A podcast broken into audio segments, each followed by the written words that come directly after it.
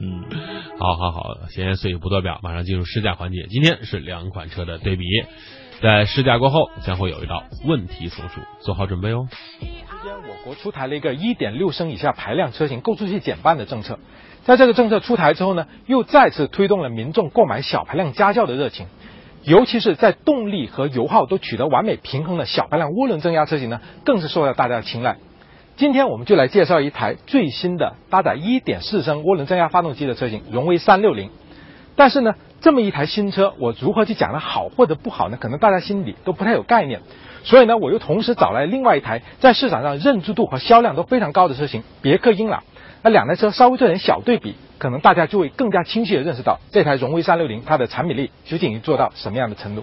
在自主品牌里面呢，荣威其实是非常有自己设计思想的。呃，这台荣威360呢也是非常有特色。比如说它的车头呢是比较低矮和比较尖的，那你一眼看过去呢就觉得它很有冲劲。另外的一个特点呢就是它的炮筒式前大灯、LED 日间行车灯和尾灯呢都是一种比较偏向长条形的设计，是前后呼应的。那整台车的这个身段比例呢看上去是很协调的，而且呢很容易让人想到年轻和活力这两个词。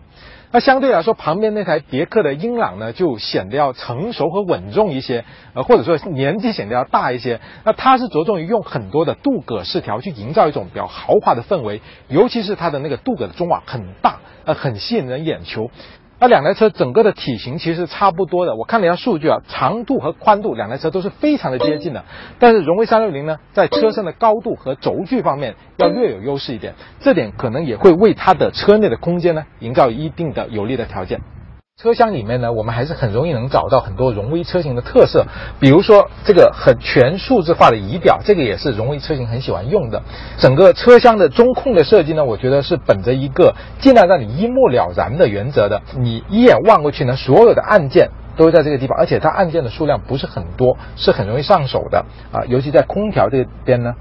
你看每个按键都方方正正的，而且指示很清晰。那上面呢，就是荣威很主打的一个叫 Incarnet 4.0的一个操作系统。那这个操作系统其实功能是非常多的。我们这台高配车型里面还有导航啊，包括蓝牙连接、包括语音的这种控制等等。而且这个系统我真的这样用了一下，它不仅仅这个界面看起来是比较简洁而且好看，它的这种操作的顺畅程度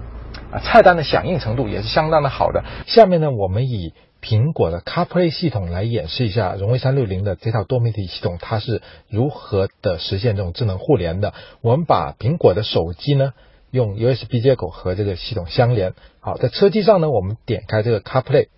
然后就会发现手机已经和这个车载系统呢已经互联上了。那么它的这个屏幕上呢是可以反向的操作手机的。我们除了可以用 Siri 系统呢去语音控制手机的很多功能之外，我们还可以在这个屏幕上操作一些我们手机很常用的功能，例如说阅读信息啦。例如说听歌啦，例如说用这个手机导航等等，而且实际操作起来这种流畅性呢也是相当的不错的，呃，所以这套系统在我们日常使用的实用性方面是得到非常好的保证的。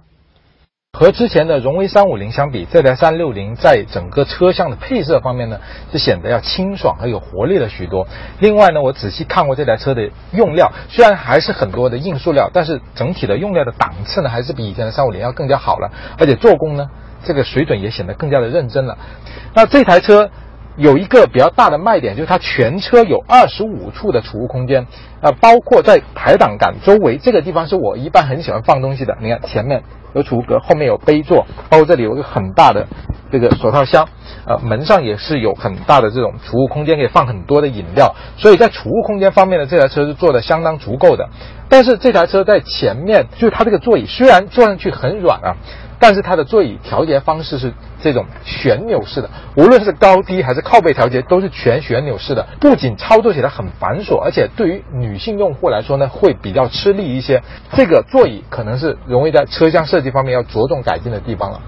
因为三六零前排座椅调节靠背是这种旋钮式，所以为了左手操作方便呢，它特意在这个 B 座的下方设计的这个倒角，这样比较方便我们的左手伸进去去调节这个旋钮。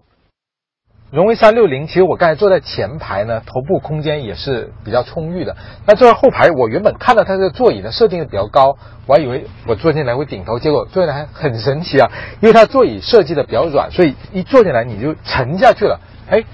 我一米八的个头坐在这也不会顶到头，所以整个前后排的这个头部空间都是有比较好的保障的。那这个膝部空间呢，这个位置也是调到我刚才坐的位置了，也还是有挺大的这种活动的余量的。呃，包括我们中间打开这个扶手，这里头也是很细心的提供了这个杯座啊，包括门上的杯座也是没有少的。那这台车后排的主要问题在哪里呢？就是它的空间虽然表现很不错了，但是。你看中间这个地方只有很小的储物格，就没有空调出风口了，包括下面这个电源的插口也是没有的。另外呢，就是这台车，你看它后排的中间这个鼓包呢，呃，不仅比较大，而且比较高，所以如果你坐在中间呢，两个腿就要叉的比较开，在后排同时乘坐三个人的时候呢，中间这个人就会比较辛苦了。进到这台别克英朗的车厢里面呢，你就明白什么样是中国人最喜欢的设计。其实你看它的这个用料啊。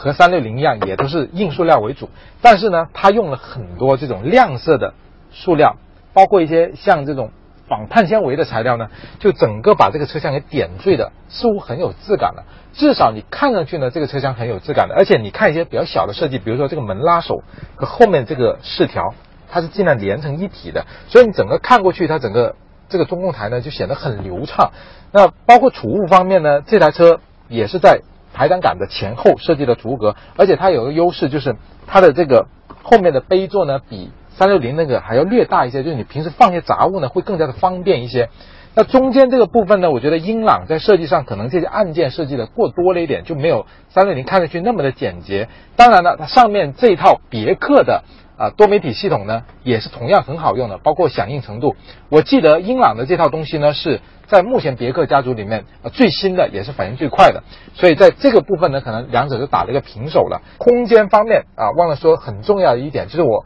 之前吐槽过三六零那个座椅的调节呢是比较不人性化的。你看这个英朗，它就聪明很多。你看靠背的调节还是这种扳手式的，而且呢，它这台比较高配的车型，它前后的调节座椅是用电动的，你坐进来这种档次感呢，就显得好像要高了很多。虽然。它只是一种视觉上的档次感，它的具体用料没有很高级，但这个就是一个设计上的胜利了。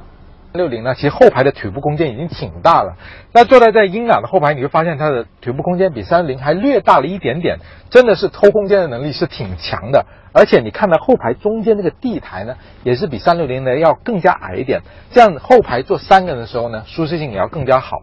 它的车身高度呢，是比三六零要略低一点的。但是我坐进来之后，发现它后排的头部空间也是跟三六零差不多的。为什么呢？因为别克把后排这个座椅呢给调低了一点。后排这个坐垫太低了之后，你会觉得人的坐姿不是那么自然。我的腿坐在这里，座椅是不能给我的腿很好的承托的。另外，我们还注意到一个很有趣的细节，就是这台车呢，它后排是有。一个空调出风口的，但是呢，它中间是没有手枕的，所以呢，在这种小的细节方面设计，可能很多中国人他会宁愿要空调出风口，而不要这个中央的手枕。所以别克在一些细节的装备方面的设计呢，也是经过了非常细致的调查的，这一点是非常了不起的。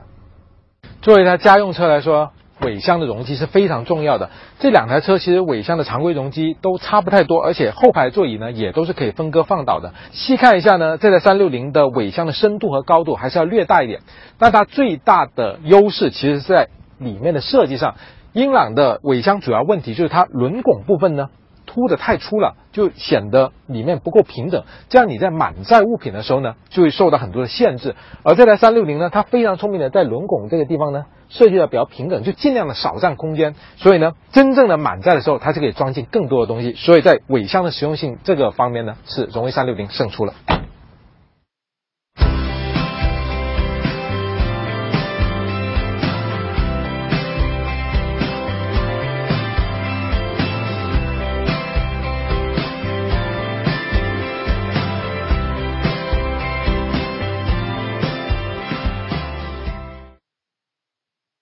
这两台车的机械规格其实还有挺多的共性，比如说都是一点四 T，都是七速双离合，但实际调教出来整体风格，呃或者说个性吧，两台车还是挺不一样的。比如说动力方面，两台车都是一点四 T，但是这台荣威三六零明显开起来动力的这种凶猛的感觉呢，就要比那台英朗要强很多。为什么会有这种差异呢？其实这也不是什么荣威的黑科技，是因为两台车的 1.4T 是不一样的。那台英朗它的 1.4T 呢是没有直喷的，而这台360它是有缸内直喷的。而从两台车的数据我们也可以看一下，那台英朗呢功率和扭矩分别是106千瓦和200牛米，而这台360的 1.4T 呢是115千瓦和235牛米。呃，两台车的这种动力表现的差距。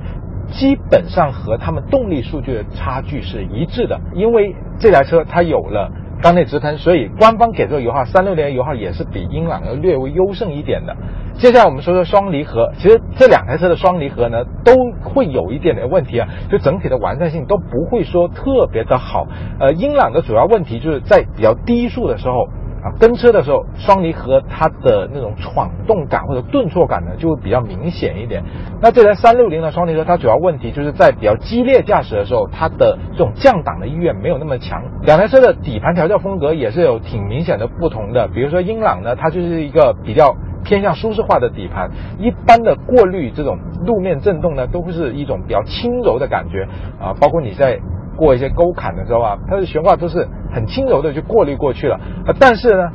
英朗的底盘就有一个问题，就是你在走一些比较连续的空洼路的时候，它的零碎震动过多了。呃，这台三六零呢，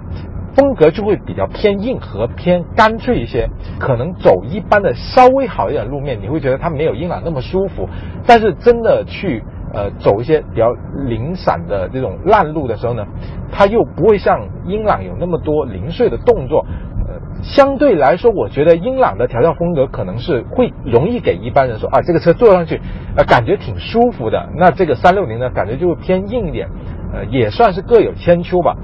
这两台车在隔音方面上来说，其实都已经达到了这个价位比较优秀的水平了啊，但是也会存在一点点的不足啊。英朗的主要问题就是你开到六十公里每小时以上的时候，它底盘下面传下来的噪音就挺明显，路噪非常多，哗哗哗一直在响。这台三六零呢，它的路噪就没有那么多，但是你在呃急加速的时候，发动机转速一往上拉的时候，它发动机的噪音抑制就没有英朗那么好啊。但是说回来。英朗作为一台已经受到大众高度认可的合资车，算是一台非常优秀的合资车型了。那这台荣威三六零，其实在整体的机械调教水准上，已经非常的接近英朗了。能做到这一点的自主品牌车，已经相当不容易了。